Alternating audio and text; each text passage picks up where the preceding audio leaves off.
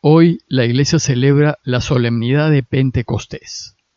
Es la tercera fiesta más importante del calendario cristiano, después de la resurrección y de la Navidad. Y les voy a comentar los dos textos que conmemoran este acontecimiento. Veamos primero lo que nos dice el Evangelio, que es el de Juan 20, 19 al 23. Se los leo. Al anochecer de aquel día, el primero de la semana, estaban los discípulos en casa con las puertas cerradas por miedo a los judíos.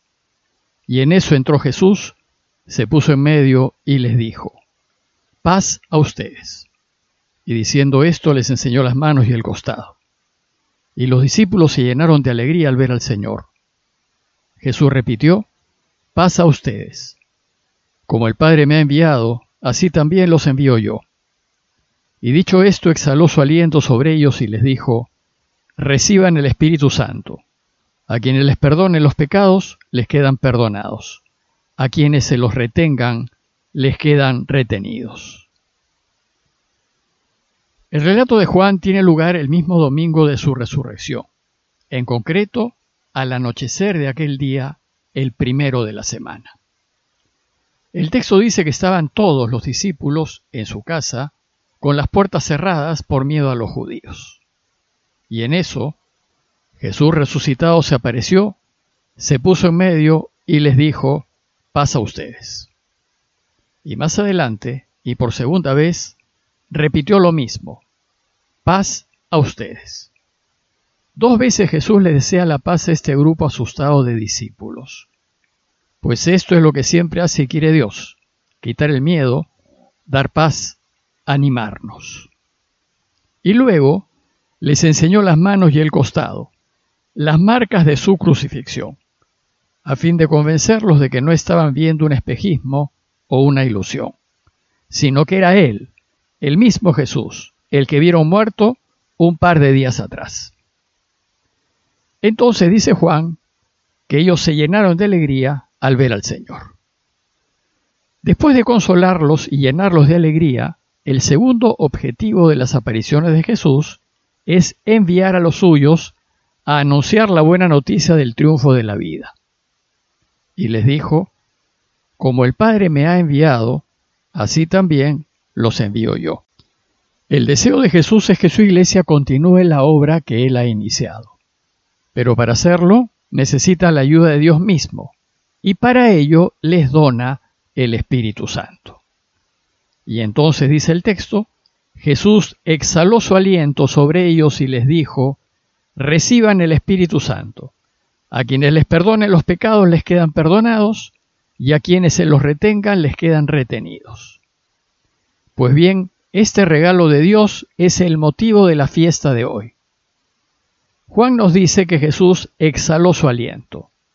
La palabra hebrea es ruach y significa aliento, pero también significa espíritu, soplo, ánimo. Por tanto, se puede también decir que Dios exhaló su espíritu sobre ellos. Es ese mismo espíritu o soplo que dio vida a Adán en los inicios de la creación. Y ahora ese espíritu da vida a su iglesia que estaba atemorizada y a punto de desmembrarse. El Espíritu Santo la revive, la revitaliza, la llena de fuerzas y energía y la pone en camino. Y hoy, esta misma iglesia somos nosotros, que después de dos mil años nos encontramos celebrando el regalo del Espíritu Santo. Y entonces, con la compañía de Dios Espíritu Santo, la iglesia empieza a actuar con una autoridad delegada por Dios. Va a actuar en nombre de Dios y a desempeñar su misión en su nombre y apoyada por Él. Por eso perdona en nombre de Dios, no por propia autoridad, sino por encargo de Dios mismo. De esta reflexión breve del Evangelio podemos concluir, primero, que el Espíritu Santo aparece en el nacimiento de la Iglesia, para constituirla, cristalizarla, reforzarla y acompañarla en su misión. Y segundo, que el Espíritu Santo nos es donado para el envío, para que salgamos al mundo entero a contarles a todos la buena noticia de Jesús, la buena noticia del triunfo de la vida sobre la muerte. El Espíritu Santo nos es donado para ayudarnos a hacer lo que hizo Jesús. Nos es regalado para que anunciemos al mundo la buena noticia con valentía y sin miedos, para darnos la fuerza para contarles a todos lo que Dios ha hecho, que ha vencido a la muerte, y ello nos ha asegurado la vida. Para animar a la iglesia y hacerla pasar de la parálisis en la que estaba a la acción y a la vida. Y para que en su caminar la iglesia perdone los pecados o los retenga en nombre de Dios. El otro texto que la iglesia nos propone para celebrar el día de hoy es el de Hechos de los Apóstoles 2, 1 al 11, que dice así. Cuando llegó el día de Pentecostés estaban todos los creyentes reunidos en un mismo lugar.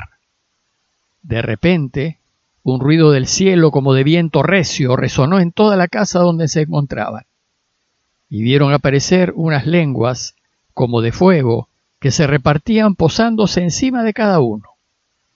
Y se llenaron todos del Espíritu Santo y empezaron a hablar en lenguas extranjeras, cada uno en la lengua que el Espíritu le sugería. Se encontraban entonces en Jerusalén judíos devotos de todas las naciones de la tierra. Al oír el ruido, acudieron en masa y quedaron desconcertados, porque cada uno los oía hablar en su propio idioma. Enormemente sorprendidos preguntaban, ¿acaso no son galileos todos esos que están hablando? Y entonces, ¿cómo es que cada uno de nosotros los oímos hablar en nuestras propias lenguas? Entre nosotros hay partos, medos y elamitas.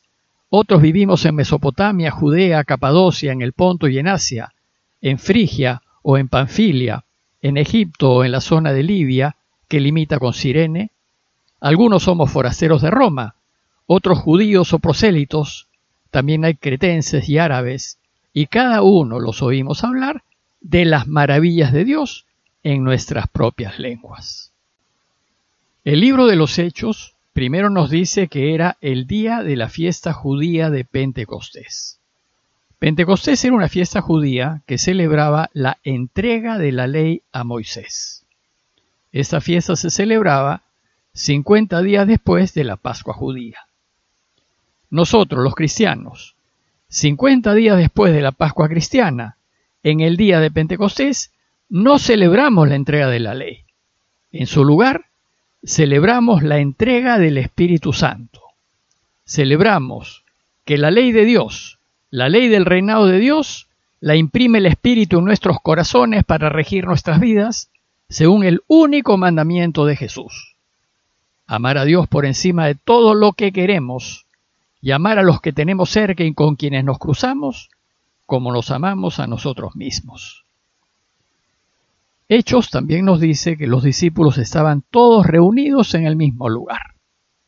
Seguramente, como dice el Evangelio, estaban encerrados y con miedo. Y luego nos describe los signos extraordinarios de la irrupción de Dios. Y dice, un ruido del cielo como de viento recio resonó en toda la casa donde se encontraban. Vieron aparecer unas lenguas, como llamaradas, que se repartían posándose encima de cada uno. Tanto el ruido del cielo, como el fuerte viento que retumbó en la casa, y como las lenguas de fuego que se posaron sobre cada uno, recuerdan los signos anunciados de los últimos tiempos, cuando Dios llegará a regir la tierra. El primer efecto de esta irrupción de Dios es que ellos se llenaron todos de Espíritu Santo y empezaron a hablar en lenguas extranjeras. El hablar lenguas extranjeras expresa la misión, el envío, la tarea de la iglesia. Refleja lo que hizo la iglesia cuando recibió el Espíritu Santo. Salió al mundo entero. Y esto, dice el texto, sorprendió a todos los presentes. ¿No son galileos todos esos que están hablando? Entonces, ¿cómo es que cada uno los oímos hablar en nuestras lenguas nativas? ¿Y de qué hablaban los discípulos? Nos dice Lucas que hablaban de las maravillas de Dios. Y esto es lo que debemos anunciar, las maravillas de Dios.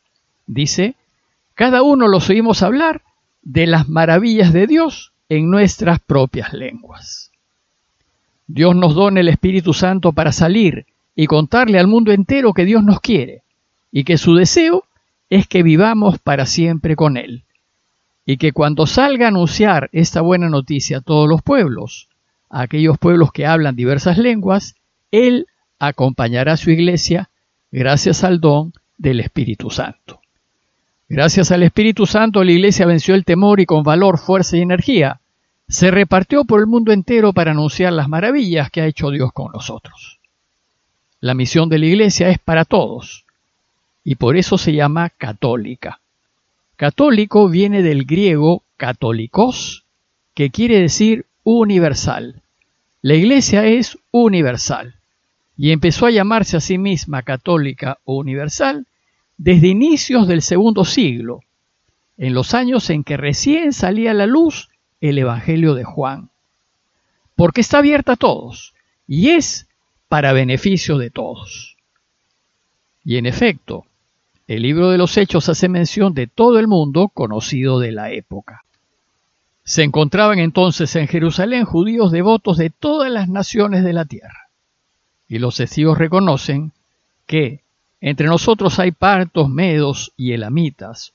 Otros vivimos en Mesopotamia, Judea, Capadocia, en el Ponto y en Asia, en Frigia o en Panfilia, en Egipto o en la zona de Libia que limita con Sirene. Algunos somos forasteros de Roma, otros judíos o prosélitos, y también hay cretenses y árabes. Y menciona que todos los pueblos son capaces de escuchar en sus propias lenguas las maravillas de Dios, pues dice, cada uno los oía hablar en su propio idioma. En conclusión, la fiesta que hoy celebramos celebra también el nacimiento de la iglesia. Una iglesia que fue concebida en la resurrección de Jesús y que ahora, gracias a la donación del Espíritu Santo, sale a la luz, se consolida y se abre al mundo a fin de llevar a todas las naciones y a todas las lenguas la buena noticia de Jesús. Celebremos también nosotros y demos gracias a Dios por no dejarnos solos en la tarea que nos ha encomendado. Si bien Jesús ya no está físicamente con nosotros, contamos ahora con la compañía del Espíritu Santo, que es el Espíritu de Jesús, para salir al mundo a contarles a todos lo bueno que es y las maravillas que ha hecho con nosotros, y anunciarles a todos que si caminamos el camino de Jesús, viviremos para siempre. Pidámosle al Señor su ayuda, para sentir esa confianza y esa seguridad de sabernos acompañados de Él en nuestro deseo de anunciar a todos con nuestro testimonio de vida que somos de los suyos. Parroquia de Fátima, Miraflores, Lima.